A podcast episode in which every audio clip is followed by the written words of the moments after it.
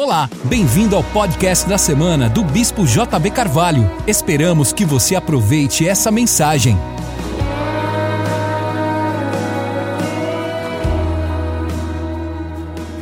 Pega sua Bíblia comigo e abra no livro de Êxodo, capítulo 17. Tendo partido toda a congregação dos filhos de Israel do deserto de Sim, fazendo suas paradas segundo o mandamento do Senhor, acamparam-se em Refidim, e não havia ali água para o povo beber. Contendeu, pois, o povo com Moisés e disse: Dá-nos água para beber. Respondeu-lhes Moisés: Por que contendeis comigo? Porque tentais ao Senhor. Tendo aí o povo sede de água, murmurou contra Moisés e disse: Por que nos fizeste subir do Egito para nos matar de sede a nós e aos nossos filhos e aos nossos rebanhos? Então clamou Moisés ao Senhor: Que farei a este povo? Só lhe resta apedrejar-me. Respondeu o Senhor a Moisés: Passa adiante do povo e toma contigo alguns dos anciões de Israel, leva contigo em mão o bordão com que feristes o rio e vai. Eis que estarei ali diante de ti sobre a rocha em Horebe. Ferirás a rocha e dela sairás água, e o povo beberá. Moisés assim o fez na presença dos anciões de Israel e chamou o nome daquele lugar Massá e Meribá, por causa da contenda dos filhos de Israel e porque tentaram ao Senhor, dizendo: Está o Senhor no meio de nós ou não? Então veio Amaleque, pelejou contra Israel em Refidim.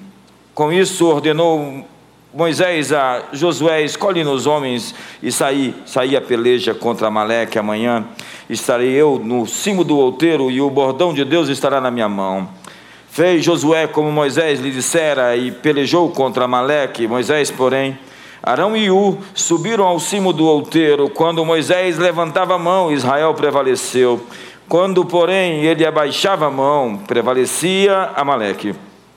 Ora, as mãos de Moisés eram pesadas, por isso tomaram uma pedra e a puseram por baixo dele e ele nela se assentou. Arão e U sustentavam-lhe as mãos, um de um lado e o outro de outro. Assim lhe fizeram as mãos firmes até o pôr do sol. E Josué desbaratou Amaleque e a seu povo ao fio da espada. Então Disse o Senhor a Moisés: escreve isso para a memória num livro e repete-o a Josué, porque eu hei de riscar totalmente a memória de Amaleque de debaixo do céu.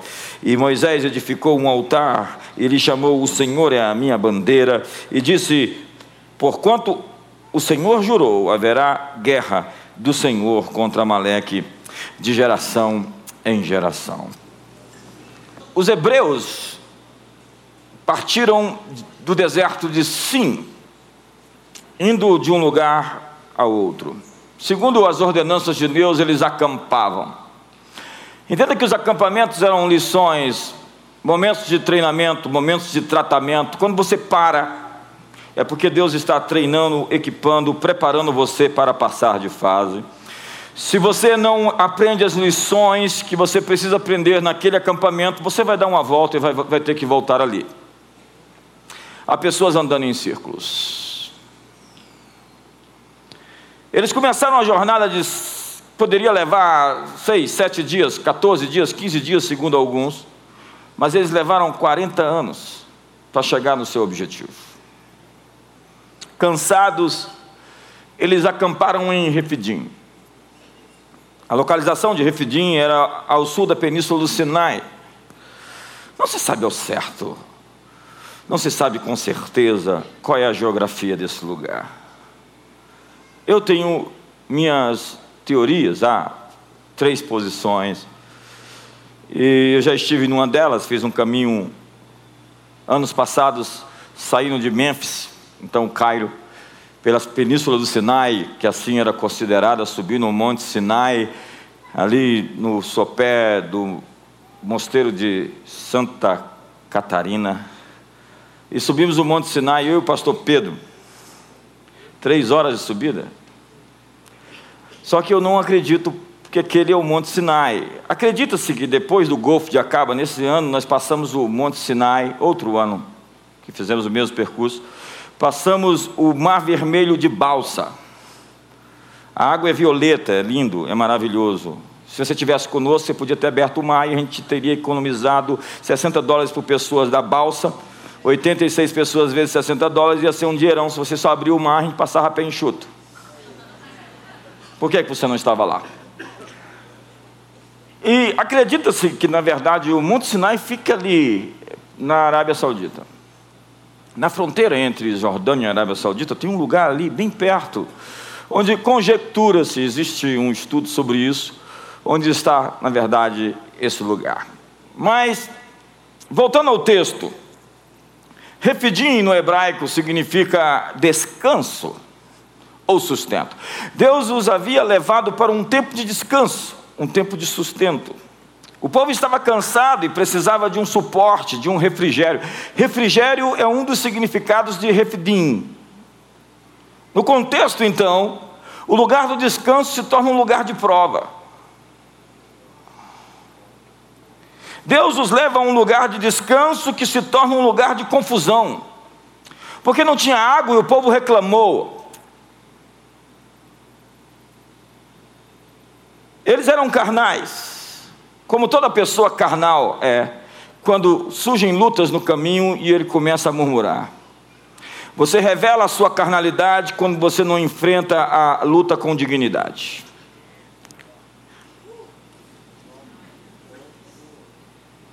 Tem gente que qualquer empecilho, qualquer atrapalho, qualquer dificuldade no caminho se torna uma queixa, um, uma lamúria, um cântico de murmuração ao diabo, porque aquilo que você faz para Deus em adoração é aquilo que corresponde à sua murmuração para o diabo. Ai, ai, ai. Israel precisava vencer aquela prova para passar para o próximo nível, mas ele teve que passar ali na rocha de Horebe outra vez, e quem foi reprovado da outra vez foi Moisés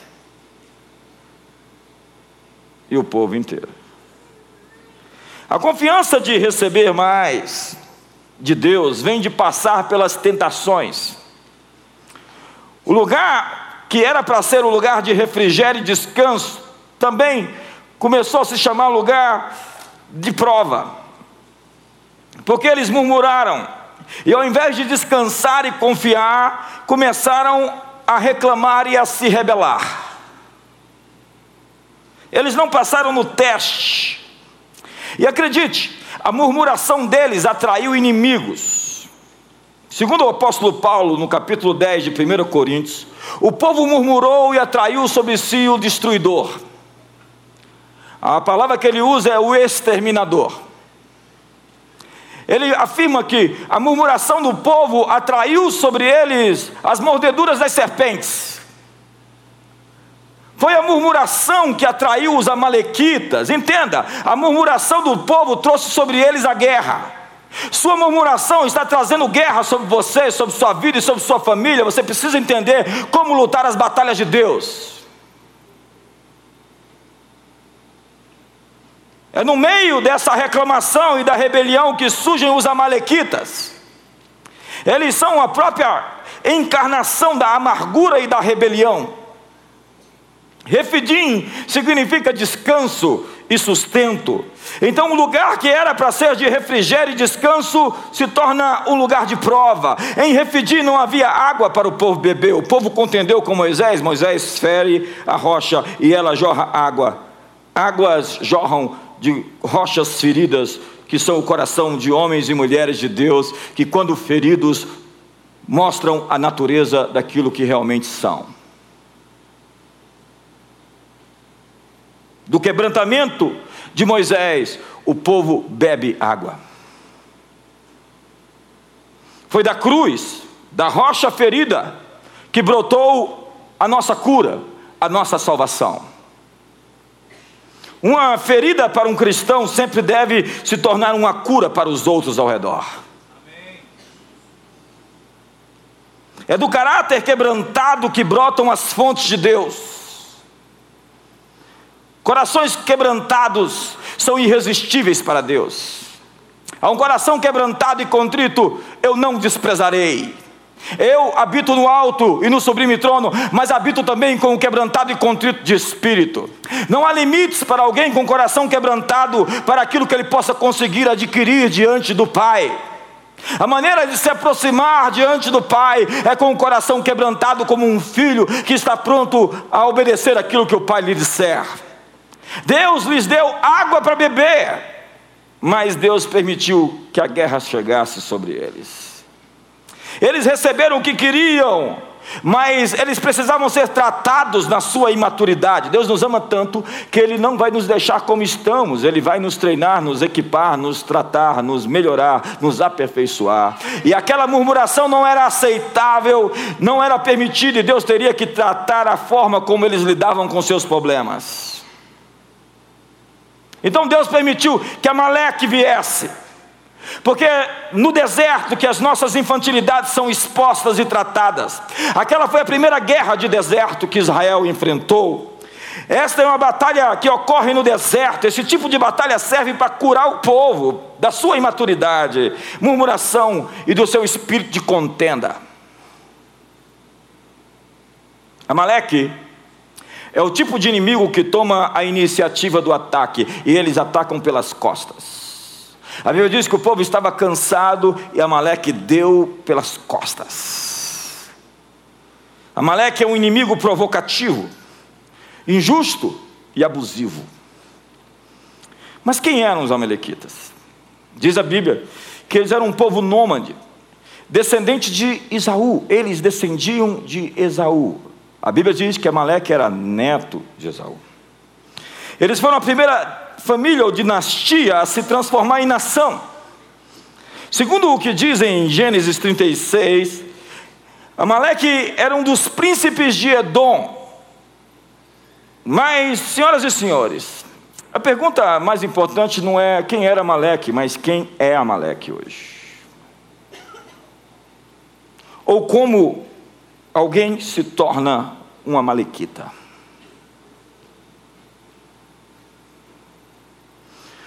Acredite, Amaleque é a incorporação da rebelião e da amargura. O espírito de amargura é o espírito de Amaleque. Coloque para mim Hebreus capítulo 12. Quando vai falar do pai dos Amalequitas, estamos falando de Esaú. No verso número 15, vai dizer assim: Portanto, nós também, tendo cuidado de que ninguém se prive da graça de Deus. Você pode ficar do lado de fora da graça quando e de que nenhuma raiz de amargura brotando vos perturbe e contamine também os demais. A amargura te priva da graça. Diga isso para o seu irmão. Porque você não trabalha com a graça que recebeu para com os outros que também precisam. Recebi graça e estou resistente em oferecê-la. Como? Verso 16. E ninguém seja devasso ou profano como Esaú. Olha a conexão de Esaú e amargura, a conexão entre Amaleque, Esaú e amargura. Que por uma simples refeição vendeu o seu direito de primogenitura. Verso 17 porque bem sabeis que querendo ele ainda depois herdar a bênção, foi rejeitado porque não achou, não achou lugar de arrependimento. Ainda que o buscou diligentemente com lágrimas, lágrimas, lágrimas de crocodilo, lágrimas de amargura. A amargura também chora. Você não pode vencer a amargura você não pode resistir à amargura se você não perdoar. E se você falhar em perdoar, você vai se rebelar.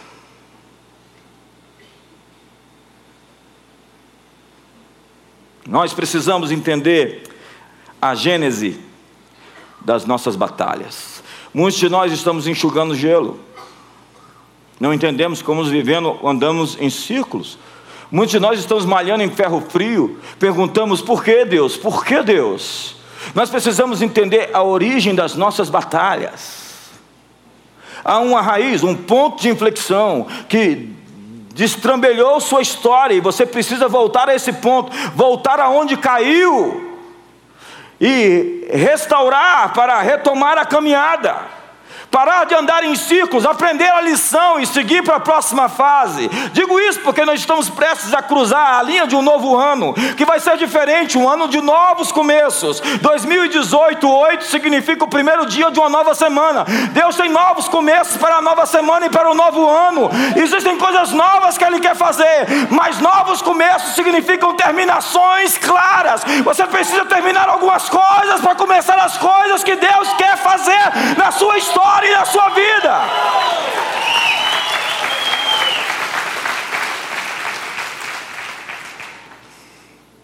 Aquela batalha que Israel estava enfrentando, entenda, ela é uma batalha de gerações anteriores. Nós podemos estar lutando batalhas de gerações anteriores. Entenda que as origens das nossas guerras precisam ser mapeadas. Porque o que lhe acontece, por vezes aconteceu também com seus pais. E está acontecendo com seus filhos agora. Nós temos que voltar à raiz, ao ponto de mutação. Algumas questões são mais antigas e mais profundas do que imaginamos, e você só consegue entender uma pessoa quando você conhece a sua história. Depois de saber a história dos outros, você começa a entender por que, que eles agem como agem. Mas o difícil é conseguir se aproximar e olhar o que está lá dentro. Porque as pessoas normalmente não querem deixar. Onde foi que essa batalha começou? Na casa de Isaac de Rebeca, com Esaú, o primogênico, e Jacó. A história traumática deles tinha repercussões geracionais. Dois irmãos. Você conhece? Eles eram gêmeos. Esaú saiu primeiro e Jacó segurando no seu tornozelo. Dois tipos de homens: um caçador e um pastor. Esaú nasceu primeiro, primogênito. Ele ajuda outros a nascerem. Seu calcanhar, seus caminhos e suas escolhas trazem à luz novas perspectivas. Ele tinha tudo para dar certo. Ele era o preferido, ele era o primogênito, ele era o primeiro. Ele era o cabeludo, assim, tipo forte, resistente, tem uma pele mais grossa, mais preparado para os invernos ministeriais, suporta as intempéries, o mau tempo, lutador de MMA, caçador, guerreiro, homem do campo, explorador, nômade, rompedor de fronteiras. Mas ele queria a herança da primogenitura sem a consagração da primogenitura.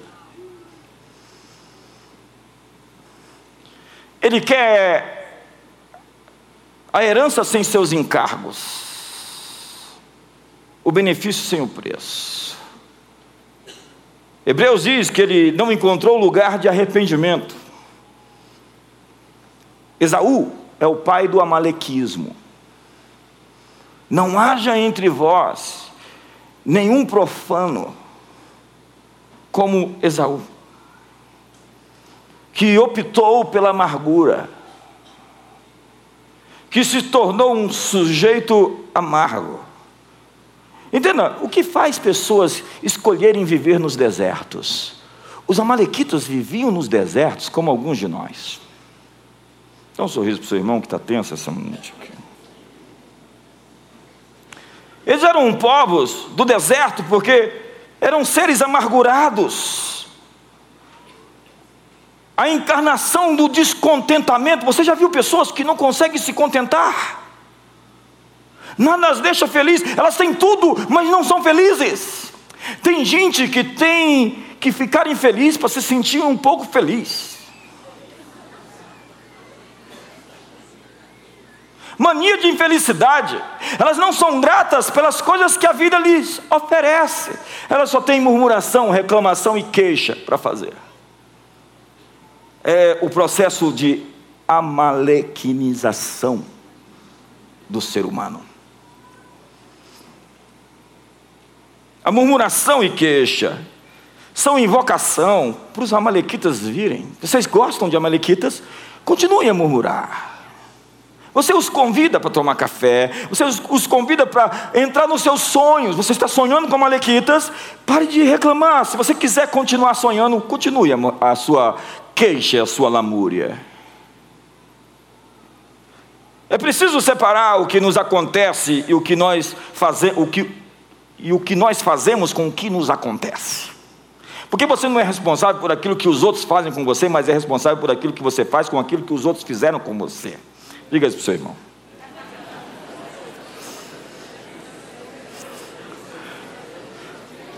Mas nesse mundo, esse mundo pós-moderno, esse mundo com essa inserção do politicamente correto, a linguagem das vítimas, a marcha dos oprimidos, a, a revolução das vítimas, nós vivemos uma ideia de que eh, nós temos que ser tratados diferentemente, como coitadinhos.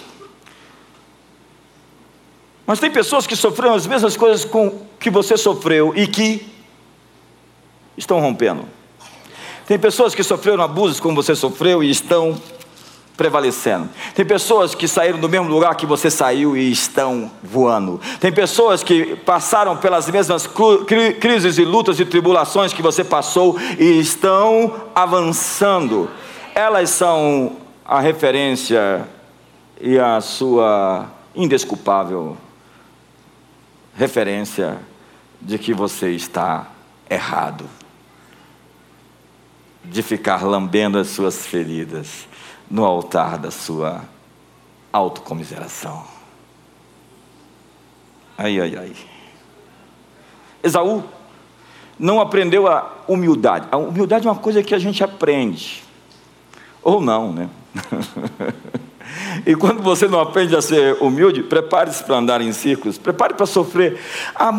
o sofrimento ele provoca em nós mudanças. Se você está cansado de sofrer, mude.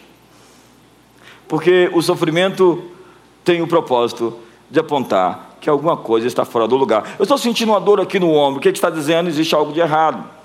A dor aponta que alguma coisa está fora do lugar. Dá um sorriso para o seu irmão, essa mensagem não está nada pentecostal hoje.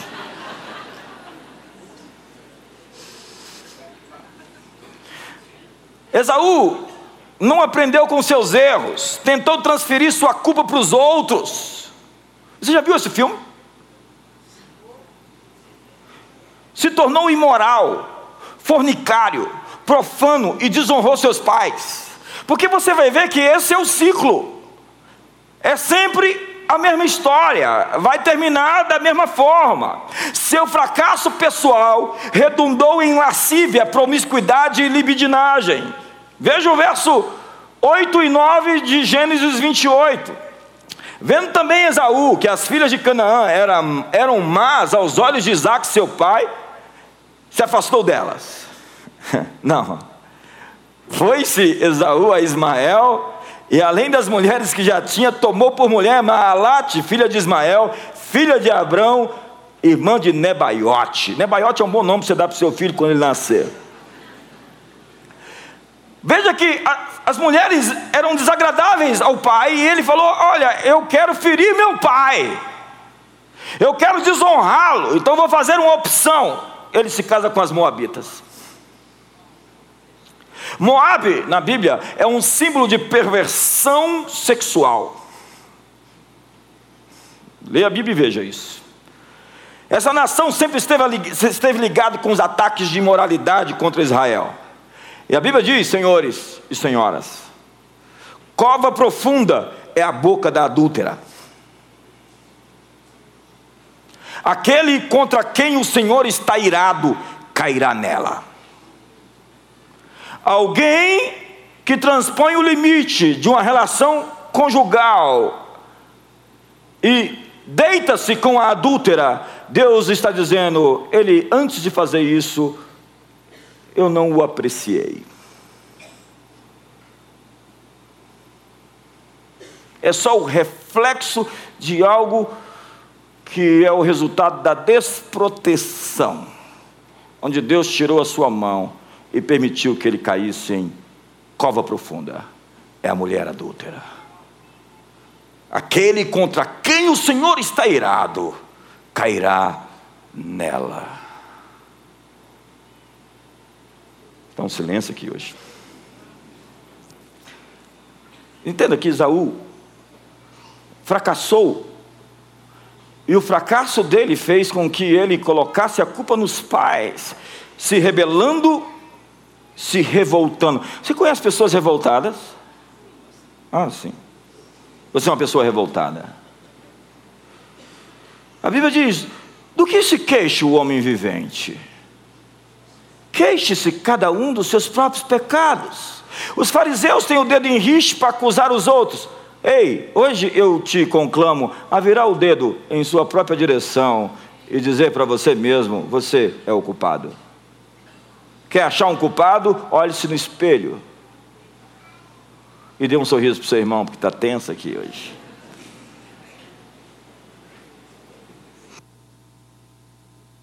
A amargura é o maior inimigo do arrependimento. Ou você se arrepende e fica amargurado, ou os dois não podem coexistir. A amargura não habita com arrependimento. Ela finca as raízes na justiça própria. Eu tenho direitos. Eles fizeram isso. Eu fui ferido. Ele me ofereceu um prato de lentilhas e me tomou o direito de primogenitura. E você aceitou. Você assinou o contrato. Você disse sim, Esaú. Mas ele não podia ter aproveitado da minha fraqueza, aquele Jacó é um capitalista selvagem.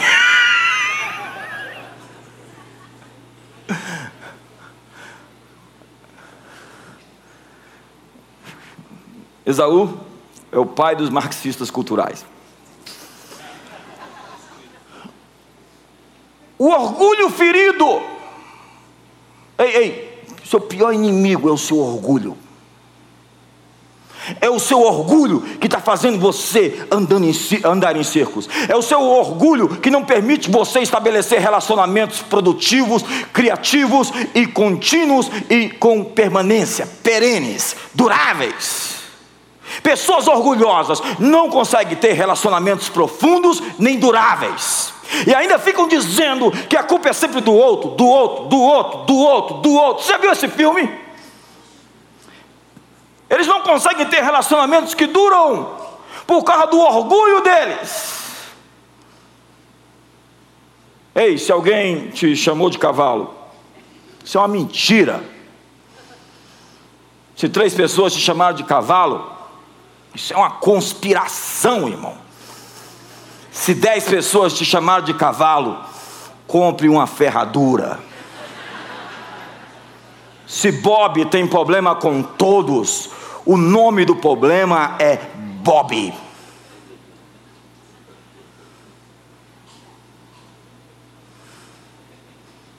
Não consigo ter relacionamento com ninguém, são todos falsos. Ai, Jesus. Eu já vi profetas se tornarem bruxos por causa da amargura porque eles passaram a enxergar a vida pelo viés da sua dor e da sua ferida. Homens de Deus, quando feridos, eles tornam a ferida em um ministério que serve para curar outros naquilo que eles mesmos foram feridos.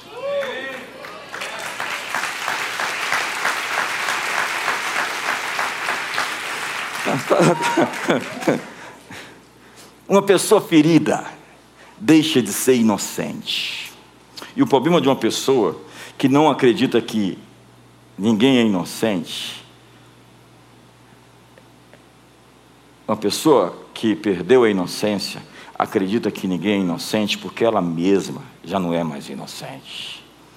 Mas eu tenho motivos, é minha justiça própria, é o meu orgulho ferido. Faça coisa, leve seu orgulho ferido aos pés da cruz, porque ele não fez nada, e ele foi pelaquela cruz para salvar-nos e perdoar-nos, e limparmos e transformarmos. O Filho de Deus, o Cordeiro de Deus, sem mancha, sem pecado, foi levado ao matadouro como um cordeiro mudo.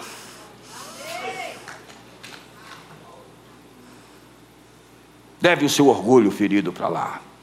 Leve a sua justiça própria para lá. Leve a sua amargura.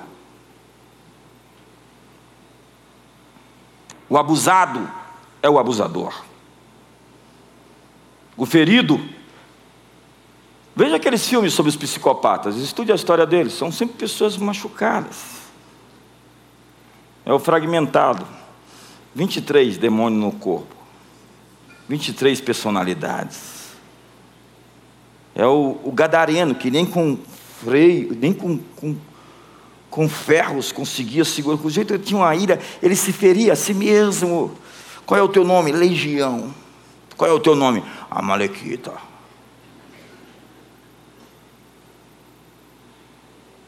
Vejamos então Jacó. Jacó é um improvável.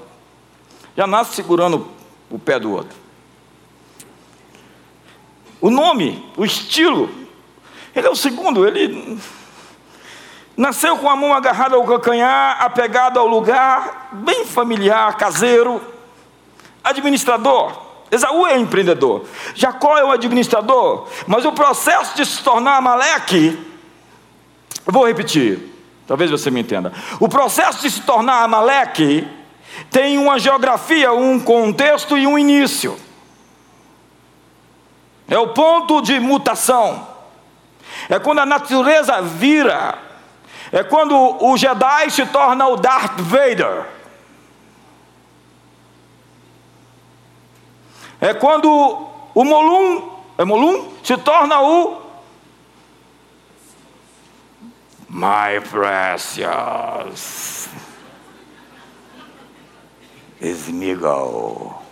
Master, Master. Tem gente se monstrificando, se deformando, se tornando uma coisa. Tem gente que já virou coisa, né? Tudo começou com o estresse de uma caçada mal sucedida. Tudo começa com um insucesso. Como é que você administra o seu insucesso? Culpa é de alguém, eles não reconheceram o meu valor. A falta de resultados pode nos fazer trocar bens eternos por dádivas momentâneas. É Gênesis 25, 29. Jacó havia feito um guisado quando Esaú chegou do campo muito cansado. Jesus. Apesar de todo o esforço, voltou para casa sem a caça. Esaú estava cansado e estressado. A diferença entre cansaço e estresse é que cansaço vem de um esforço intenso e estresse vem de um esforço inútil. Cansaço você vence descansando, estresse você só vence mudando. Só um louco continua a fazer as mesmas coisas esperando resultados diferentes. Se você está cansado de perder, essa é a sua hora de mudar. Mudança é o nome daquilo que vai acontecer esse final de ano na sua vida. Mudança de relacionamentos, mudança de prioridades, eu tenho desafiado você nesses 70 dias que faltam para terminar o ano a buscar a Deus com todo o seu coração, porque você vai vencer a Maleque esse ano e vai entrar na terra da promessa, vai entrar em novas coisas que Deus tem preparado para você antes da fundação do mundo, que vão batizar você e vão alcançar você em 2018.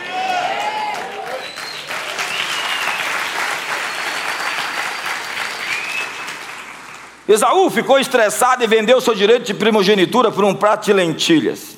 Aquela refeição encheu seu estômago, estômago, mas esvaziou a sua alma.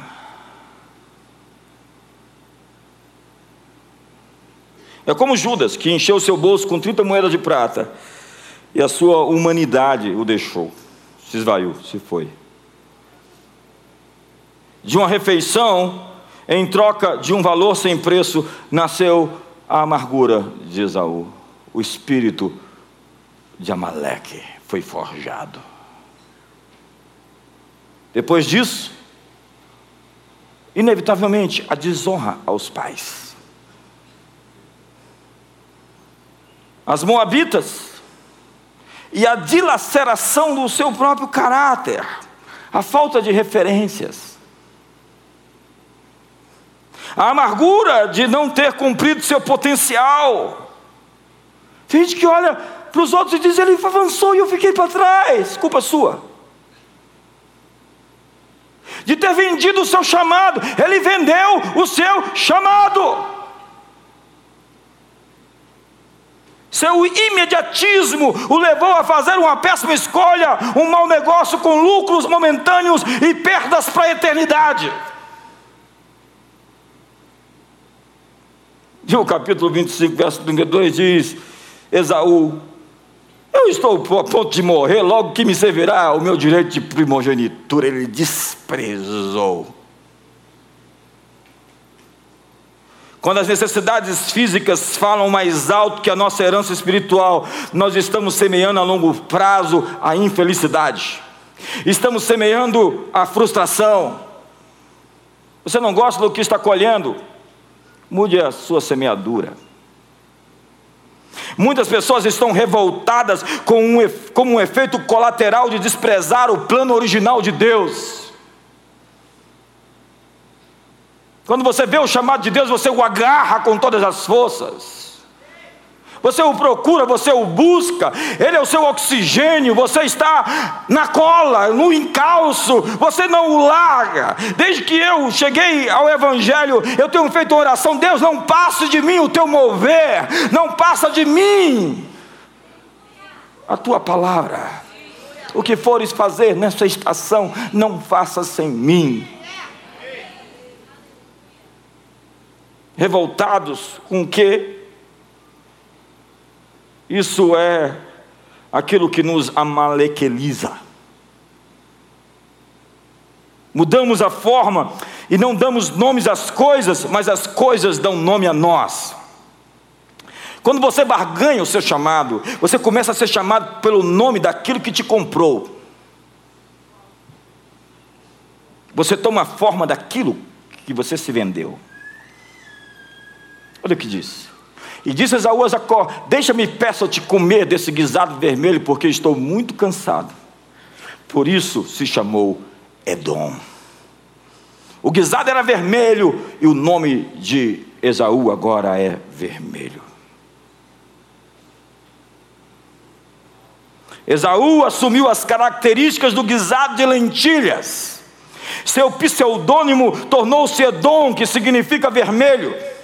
A Bíblia explica que nós assumimos a identidade dos ídolos que nós adotamos para nós. Eles têm olhos e não veem, têm ouvidos e não ouvem, têm boca e não falam, assim se tornam aqueles que os adoram. Você é parecido com aquilo que você adora. Mas a primogenitura tem preço. Jesus foi à cruz para ser o primeiro dentre os muitos irmãos. A Bíblia diz que ele herdou e também comprou. Hoje queremos ser os primeiros para mandar. Jesus quis o ser o primeiro para servir. Líderes passam por momentos em que eles são esticados até os seus limites máximos. Você se sente assim? Eu me sinto muitas vezes assim. Mas é isso que nos qualifica para receber as nações por herança e as extremidades da terra por nossa possessão. Se nós quisermos muito, nós temos que estar dispostos a dar muito. Se nós quisermos tudo, nós temos que entregar tudo. Eu fiz a minha entrega, e você? O reino de Deus é semelhante a um homem que encontrou um tesouro num campo. Foi lá, vendeu tudo o que tem, o que tinha, comprou aquele, aquele campo Ei, sua salvação é de graça, ela não custa nada. Mas ser discípulo de Jesus vai te custar tudo.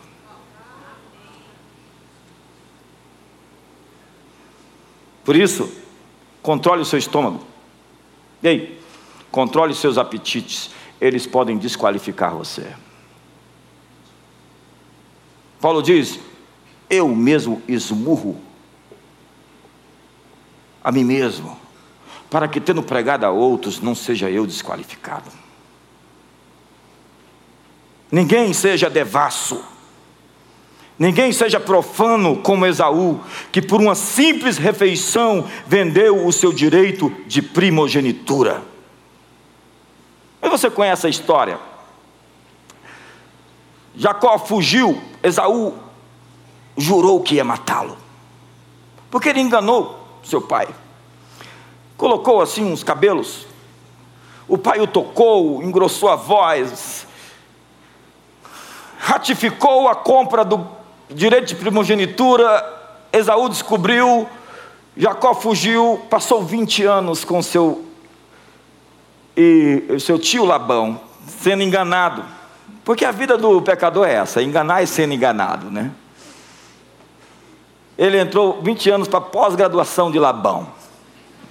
20 anos. Sete anos trabalhou por Lia, sete anos por Raquel, mais seis anos e ficou rico, mais rico do que Labão. Quando ele volta, o momento de voltar. Porque acredite, a gente vai ter sempre que voltar. Fazer o caminho de volta. Ele tinha uma sentença de morte sobre a cabeça dele. Mas ele passou pelo val do Jaboque. E são os vales do Jaboque e os encontros com Deus que salvam a nossa vida. Ele luta com Deus a noite toda, sua vida é salva e seu nome é trocado. Ele já não é mais Jacó, ele agora é Israel. Ele se transforma, ele tem um ponto de inflexão, um ponto de mutação. Ele se torna aquilo pelo qual vão chamar no futuro todos os filhos de Abraão. Israel é o nome da nação. Esaú chega com 400 cavaleiros, mas Jacó já não estava com medo. Porque depois que você se encontra com Deus, você não tem mais medo de homens. Eles se reconciliam. Parece que a situação está resolvida. Parece. A ferida continua aberta do lado de Esaú. O problema cresceu e a amargura geracional explode em uma guerra.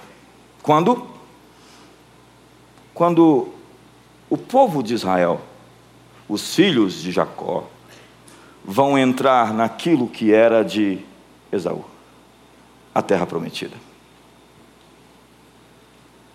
Eles estão prestes a possuir a sua herança. Então surge Amaleque, o espírito de amargura, a fim de impedir com que a herança seja possuída. O conflito não resolvido sempre vai aparecer. É por isso que aqui a gente não tem política de deixar as coisas graçarem. Nós olhamos nos olhos, chamamos atenção, convidamos as pessoas a resolver seus problemas em amor, falando a verdade uns aos outros. Porque nós sabemos que essas coisas curtidas, elas apodrecem, como o Aitoifel, que no momento apropriado que ele achou que Davi estava fraco, sustentou o golpe de Estado do filho de Davi que já era uma outra situação não resolvida entre o filho de Davi e o próprio Davi. Ei, amigos, faça um caminho de volta e resolva seus problemas, porque problemas não resolvidos sempre voltam até você. Não adianta fazer vista grossa. Os amalequitas sempre deixarão que sua amargura os vença. É isso que os torna malequita. Sua incapacidade de perdoar de verdade. Sempre com coisas guardadas aí, coisas escondidas. 22 anos, seis meses, três semanas, dois dias e, deixa eu ver as horas, 22 minutos. Você lembra? Eu estava esperando a hora. É o Judas, né, que levou uma bronca na frente dos discípulos e falou: Deixa. estão calados hoje? Vocês querem que eu continue a semana que vem ou termino? Segundo meu relógio, eu ainda tenho tempo.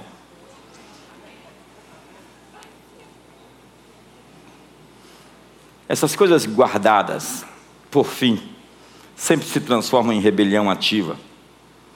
E essa rebelião ativa leva as pessoas a desonrarem os seus corpos em fornicação, prostituição, adultérios.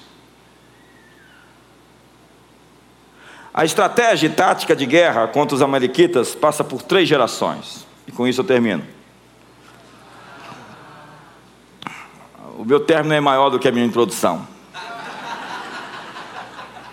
Como vencer os amalequitas? Se essa é uma batalha geracional, nós precisamos de gerações envolvidas para lutar contra Amaleque. A primeira geração é a geração de Josué. Para vencer o amalequismo, nós precisamos dar as mãos. Porque só o amor vence a amargura. É a nossa unidade. Hoje existe a geração dos baby boomers, baby busters, geração X. Eu sou da geração X. Geração Y, os millennials. Geração Z. Agora a geração alfa. Só Deus sabe o que, é que vai ver. E nós precisamos conectar as gerações. Eu confesso a você que é um desafio para nós nos conectar à linguagem dessa nova geração que está aí. Para vencer a Maleque. Nós precisamos restaurar o coração do pai ao filho, o coração do filho ao pai. Porque Amaleque sobrevive de amargura. E se a gente tirar a amargura dele, ele vai morrer de fome.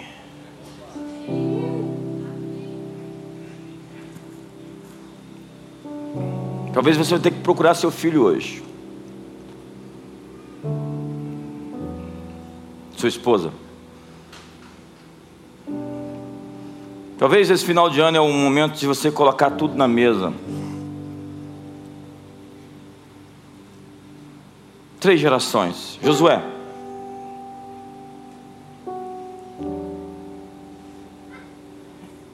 Escolhe homens prontos, disse Moisés. Homens prontos, porque nem todos estão prontos. A questão aqui não envolve superioridade ou inferioridade, mas a questão de estar pronto. Estar pronto é tipo, a hora que a trombeta tocar, eu estou preparado. Eu tenho dito e vou reafirmar isso, me permita. O futuro não é dos fracos ou fortes, dos inteligentes ou não inteligentes. O futuro é dos prontos. Meu nome é pronto.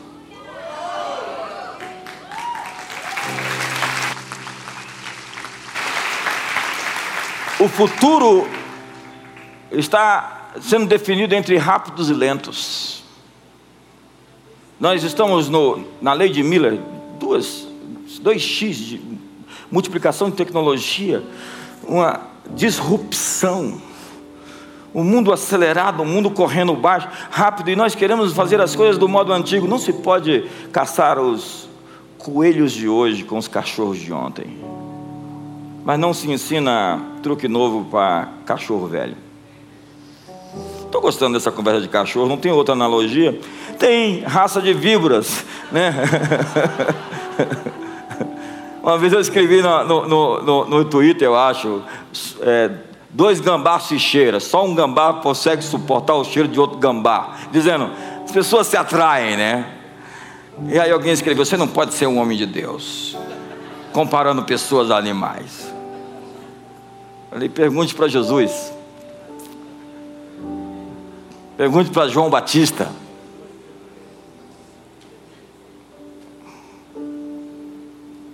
Esses dias é, eu não leio tudo, não consigo nem acompanhar, nem responder.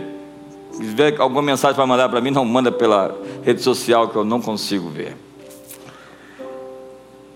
Mas alguém estava questionando a maneira como eu prego, dizendo: Nossa, ele é tão empolgado tão apaixonante, mas isso não é evangelho. Eu falei: o que é evangelho? O que é evangelho? Alguém disse: Mas isso não está na Bíblia. Eu falei: Na sua Bíblia não está. Ninguém viu isso na Bíblia. Não, você não viu, porque você é um religioso e a tua religião te cega para ver as coisas que estão na Bíblia.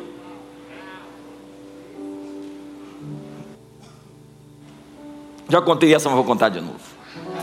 Eu estava lá em Israel, pregando no, no Mar da Galileia, no mesmo lugar que Jesus ensinou para os discípulos. E aí tinha uma paisagem linda, parecia uma pintura. Tiraram umas fotos, colocaram no meu Facebook. As fotos eu mandei para o Brasil, o pessoal colocou. E alguém disse assim: Olha lá, só está querendo dar uma de Jesus. Eu falei: Eu não quero dar uma de Jesus, eu quero dar duas, três, quatro, cinco, dez, quinhentos, um milhão de. Aí o outro vai e fala assim: Só falta querer entrar em Jerusalém com um jumentinho. Eu falei: Por que, que eu não pensei nisso, gente? E pensei, ó, pensei, não escrevi, tá? Mas pensei, pena que no, o jumento está no Brasil escrevendo. Eu não escrevi. Amaleque sobrevive de amargura. E a amargura é sempre conectada à inveja. A Bíblia fala de inveja amargurada. A maior parte das críticas tem como pano de fundo querer estar onde você está, fazer o que você está fazendo. Dá um abraço no seu irmão, assim gostou. Oi, irmão, como eu te amo. Nós vamos hoje desfazer o nosso pacto com amargura, amém ou não? Amém. Nunca mais amargos, amém ou não? Amém.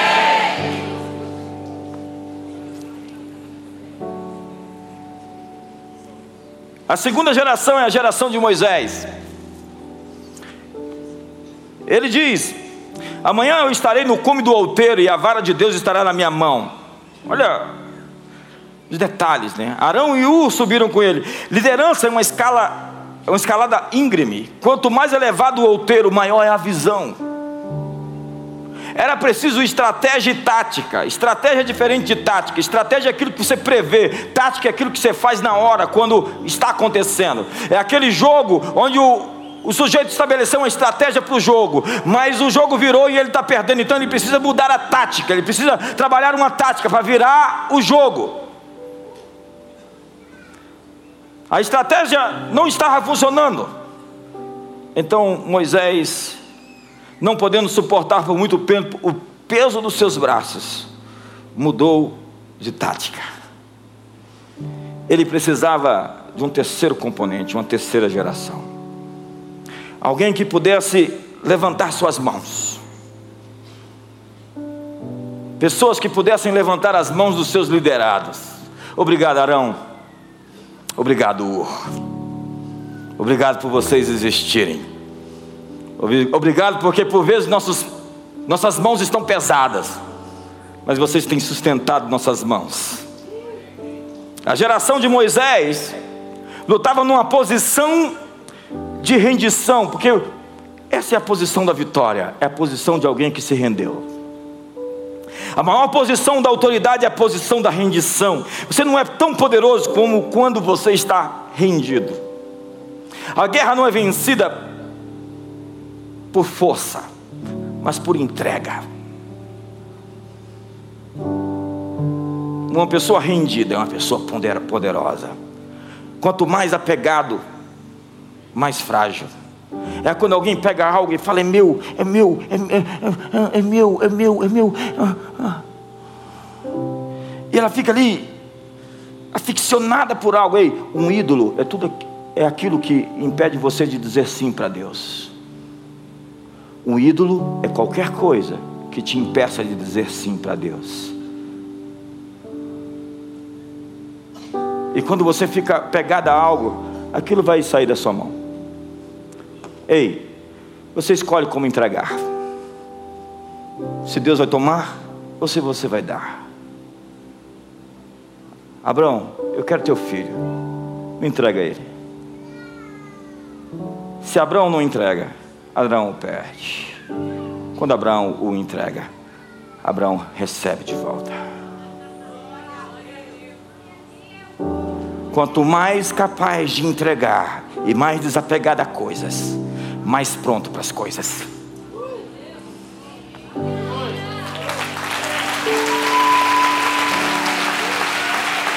Porque teu nome não é guisado, teu nome não é vermelho, teu nome não é um prato de lentilhas. Você não se vende por coisas, porque você é mais valoroso, mais valioso do que qualquer coisa. Porque quanto mais profundo e mais longe você vai com Jesus, menos coisas você pode levar com você. Você não tem ministério, ministério, ministério, é dinheiro, dinheiro, bens, posses, não. O seu tudo é Deus, Ele é a sua porção, Ele é a sua fonte, é dele que vem todas as coisas e para Ele volta. Você está pronto, tendo tudo, a entregar tudo aquilo que recebeu, porque tudo que você recebeu não é seu, é dele. Então você está pronto para dar e entregar, já que você é dele.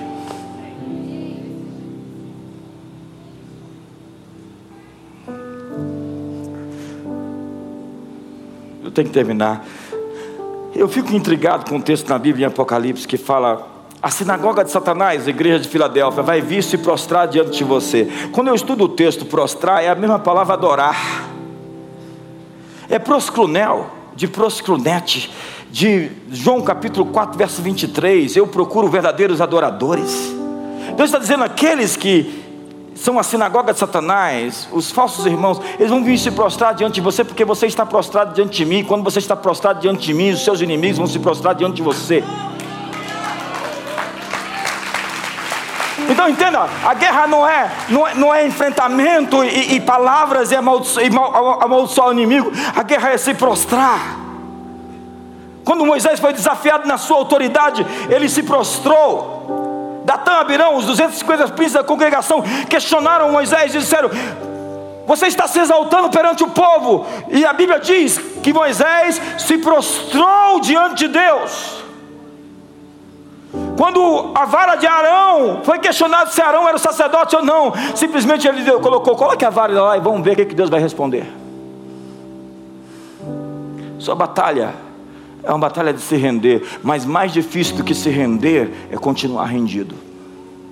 Tem gente que entrega tudo para Deus e rende tudo para Deus. Eu te entrego, Jesus, te entrego, te entrego, te entrego, te entrego. Isso não, isso aqui fica comigo. Não, me dá mais isso aqui, Jesus, porque eu acho que o Senhor não vai cuidar tão bem. A questão não é entregar,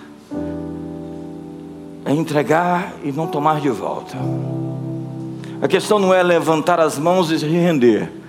A questão é continuar com mãos erguidas e rendidas. Mas para isso, você precisa de um trabalho em equipe. Sozinho, você não vence essa guerra. Sozinho, nós não fazemos. Sozinho você pode ir rápido, mas em equipe você vai longe.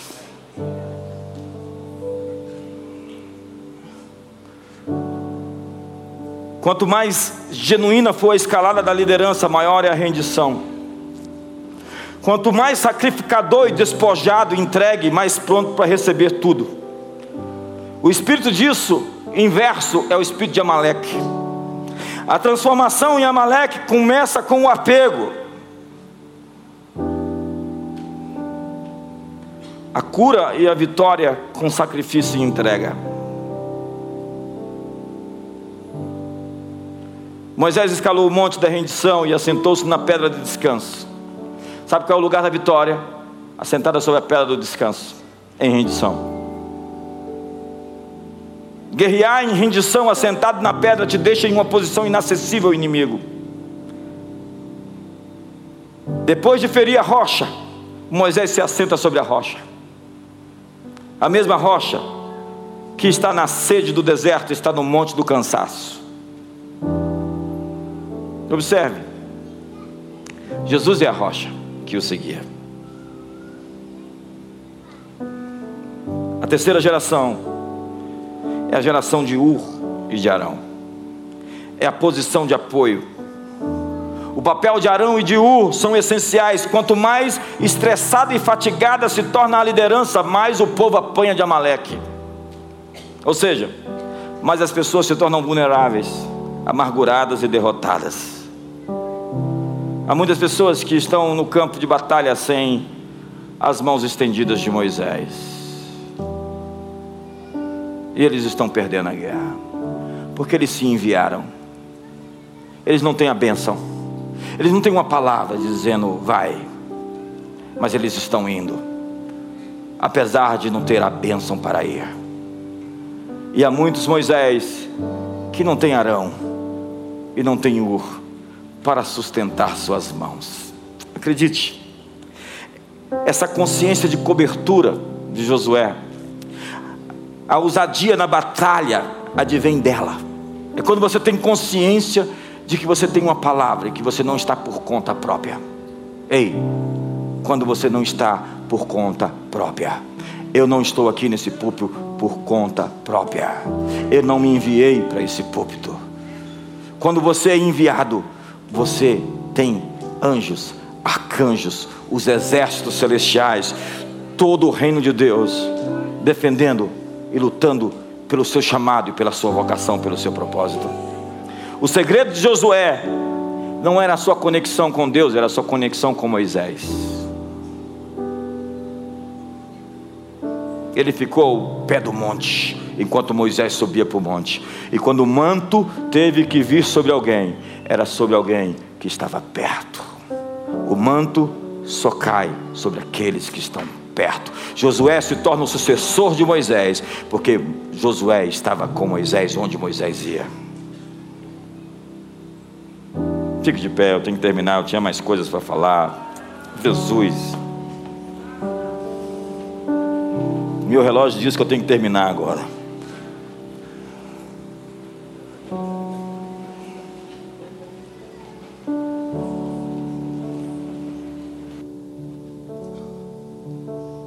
Ei, vamos me dar mais 10 minutos para eu fazer um profético aqui hoje.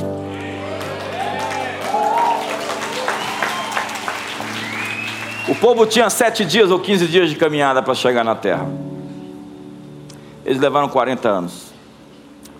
Quanto tempo você pode chegar ao seu objetivo? Depende. Depende se você aprender as lições dos acampamentos. Aprendi a lição, passei. Aprendi a lição, passei. Aprendi a lição, passei. Não aprendeu a lição? Voltei. Fiz a prova de novo? Voltei. Passei. Passei. Passei. Passei. 2018. Entenda que nós estamos sob o calendário lunar ainda. O calendário solar de 2018 é um calendário gregoriano. O calendário dos judeus é o ano 5778, baseado na lua. 5778. Oito. É porque nós estamos ainda entre a madrugada e o nascer do dia. Eu não sei se você entende. Nós estamos ainda na noite que está clareando, até que vai nascer um dia perfeito e aí sim, nós estaremos sobre o sol que nunca mais se apagará. Ele será o nosso sol, diz a Bíblia. O número 8 é o primeiro dia. Deus fez a terra em sete dias. Seis dias e descansou no sétimo. O oitavo dia é o primeiro dia da primeira semana, da segunda semana do próximo ciclo. O ano que vem é o ano de começos novos. Deus vai fazer coisas novas, ei, Deus vai fazer coisas novas na sua vida. Mas eu quero desafiar você a deixar as coisas velhas agora em 2017.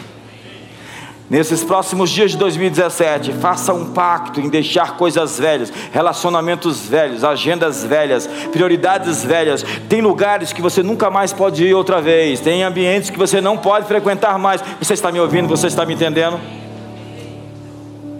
Relacionamentos, a concordância entre gerações e a unidade, o amor vence a amargura. Se você está em refidim hoje, descanse. Descanse mesmo não tendo onde reclinar a cabeça. Não murmure na sede. Ei, se você quiser atrair os amalequitas para você, continue a reclamar. Não murmure na sede. Não reclame na fome. Confie na provisão de Deus, ela está a caminho. Durma na tempestade, foi o que Jesus fez. Ele disse: Você vai ter uma luta de 10 dias. Ei, 10 dias terminam rápido. Quer dizer que a sua luta vai passar, o choro vai durar uma noite, mas uma manhã está chegando gloriosa, cheia de alegria porque nós estamos prestes a transformar o deserto em um manancial de águas vivas. O ermo exultará, o deserto florescerá. Pegue a mão do seu irmão e ergue a mão do seu irmão, feche os corredores. Nós somos um povo que se ama e que não vai ser vencido pela amargura. Nós vamos continuar nos amando. O diabo, o espírito de Amaleque, de Amaleque não vai nos dividir. Como nós vamos vencer Amaleque? Com mãos erguidas, erguendo uns aos outros, não criticando uns aos outros, não falando mal uns dos outros, perdoando